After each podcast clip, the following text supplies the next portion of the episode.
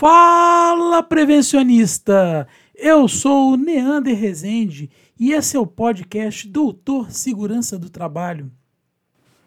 Feito para você, especialmente para você, prevencionista, que é da área de segurança do trabalho, que está nos presenteando com sua audiência no carro, no trabalho, no ônibus ou em casa.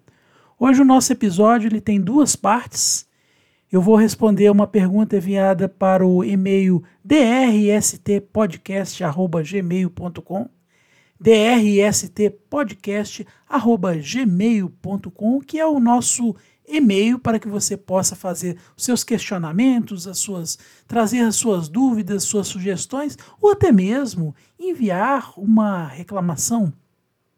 E no segundo momento desse episódio, eu vou colocar aqui um, um corte sobre percepção de riscos. Como você bem já sabe, a gente fez esses dias para trás aí uma live sobre percepção de riscos e está constando lá no nosso canal do YouTube, DDSMS no YouTube. E vamos colocar aqui, a gente colocou essa live aqui também no podcast. Entretanto, recebemos alguns e-mails pedindo para inserir nos, nos episódios cortes, cortes da live porque o arquivo ficou muito grande e ficaria mais interessante para quem está ouvindo é, ter ciência, ouvir as informações do, da, da live em formatos menores, picados. Então é isso que vai acontecer. Bom, vamos lá.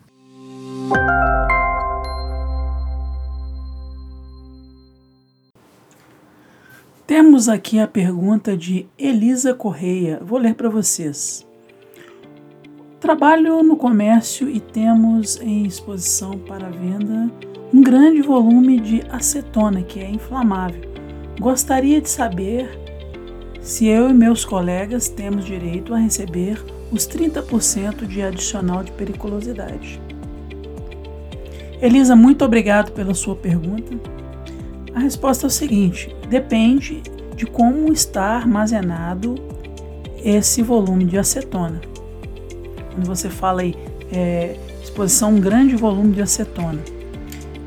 A NR16, que ela trata do adicional de periculosidade, você vai ver na parte que envolve inflamáveis, ela coloca da seguinte forma: a quantidade de inflamável que você tem, se ela for fracionada, independente do, do, do quantitativo que você tem, se ela for fracionada com volumes menores de 5 litros, ela não, você, as pessoas expostas, elas não têm direito ao adicional de periculosidade.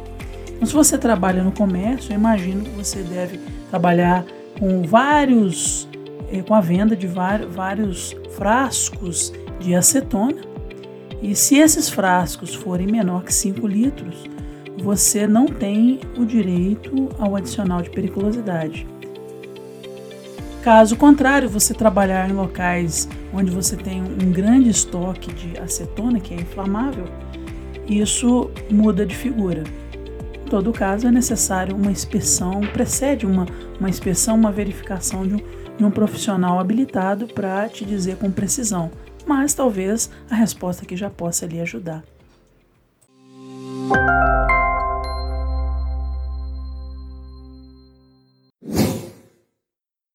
percepção do risco. A gente fala muito de percepção, percepção do risco, mas o que, seria percepção do risco, né, Ana? Para a gente começar aí, é finalmente o tema da nossa live. Sim, sim. Olha, eu começo a falar aqui do que, é percepção. Em vez de eu falar o que, que é percepção de risco, eu falo o que, que é percepção. Percepção é a capacidade que as pessoas têm de aprender por meio dos sentidos, seja é, a visão, audição, olfato, paladar. São a capacidade que as pessoas têm, é, até, por, até por própria intuição. É, é uma capacidade que tem de tomar consciência daquilo que está passando à sua volta. Isso é percepção. Então é importante é, é, começar de um conceito menor até você chegar ao, ao outro conceito. Agora eu entro naquilo que seria percepção de risco. Percepção de risco é a capacidade de você identificar os riscos no trabalho. Mas não é só a capacidade de você identificar o risco no trabalho. É a capacidade de você identificar e tomar ações para poder evitar o efeito desses riscos no trabalho. Percepção de risco ela tem a ver com, com atenção, com tomar, é, com consciência. Ela mostra para a pessoa o grau que o risco é entendido.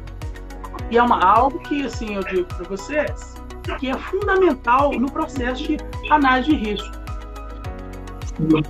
Sim, para mostrar para vocês, assim, fazer uma, uma, uma, brincadeira rápida aqui, você tem uma ideia de como que é, a questão da percepção é, é algo muito variável, né? Eu vou falar aqui com você, Fred. Me fala um nome, vou colocar aqui, com essa letra aqui. Vou falar da Mônica, Mônica. Não, Mônica. Ah, como é que Agora é o nome? Agora que, Agora é Washington. Não, Agora é Eloy. Ah, tá, mas não, a letra são Agora são três. É, você tá entendendo? Assim, é, essa, foi, essa brincadeira ela veio de, um, de, uma dinâmica que eu fiz num curso há muitos anos atrás, onde colocou-se várias pessoas numa mesa e nesse curso falou sobre percepção. Alguém desenhou, colocou essa folha em cima da mesa e estávamos, estávamos todos em volta, né? E perguntou para cada um o que estava enxergando. Da mesma forma que você falou aí, ó, um enxergou a letra W, outro enxergou o número 3, outro enxergou a letra M. Né? E aí, por que, que eu quis mostrar aí? É, o que as pessoas, é para poder mostrar que as pessoas, elas cada uma delas tem a, forma de ver, que a percepção não é uma coisa, não é uma coisa linear. As pessoas têm, é, têm vários fatores que acabam é, envolvendo a percepção. Cada uma tem a sua forma de ver, de entender. Eu diria para você assim, tem pessoas, pessoas que são assim superdotados. Você acha superdotado em qualquer lugar, em qualquer área. Por exemplo, eu citaria aí é, na área da, do, do esporte, o Pelé, na área da música, o guitarrista Slash, ou o Eduardo Van Halen, né, são guitarristas, né, são pessoas que elas estão acima, acima de, de ponto forte. Não é só técnica, né, Leandro? E para percepção. Eles não têm só técnica, né? Eles têm uma percepção própria. Não tem, não. Tem, é, tem pessoas que já nascem com uma, uma percepção ou com, uma, ou, ou com um sentido ou uma capacidade que ela é mais aflorada do que as outras, né? Mas não é todo dia que nasce um, um superdotado, né? Principalmente percepção de risco. Não é todo dia que você tem uma pessoa que ela é, super, é superdotada. E a maioria das pessoas não é superdotada para percepção de risco. É. Mas a boa notícia é o seguinte, que eu digo para você que percepção de risco, ela pode ser treinada, ela pode ser desenvolvida com dedicação, com força de vontade. Eu cito um exemplo aí do Ayrton Senna. Cito um exemplo aí do, do é, Oscar Schmidt.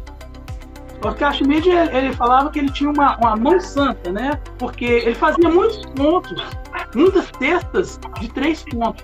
Isso ajudava muito, alavancava muito a, a seleção brasileira de basquete. Mas o que, que era o mão santa dele?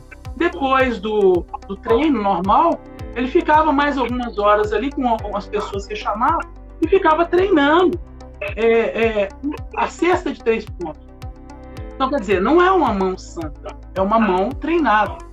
Então, qualquer coisa na vida que você quiser fazer, se você treinar, você fica bom e com percepção de riscos também é, é não, não foge a regra. até fazendo um comentário, a gente até tenta frisar isso, as pessoas estão entrando agora. A percepção, a palavra percepção, ela é um fator humano, né? Então, a percepção de risco, a gente fala muito de percepção de risco, mas não é uma matéria técnica da área de segurança da Percepção é humana, ela é individual. A gente, eu li até uns comentários que a percepção é uma experiência de vida da pessoa, o que ela já passou na vida, na experiência profissional. Né? Então, assim, ela é muito individual, né? É, para cada pessoa. E, por esse fato, a percepção é passível de erros, por ser humana. Né? A pergunta que foi mandada também aqui para gente. Se por ser humana, se a percepção ela é passível de falhas, de erros, de interferências, como é o caso da comunicação. Né? Sim. Sim, sim, da mesma forma. A percepção tem vários, é, vários fatores que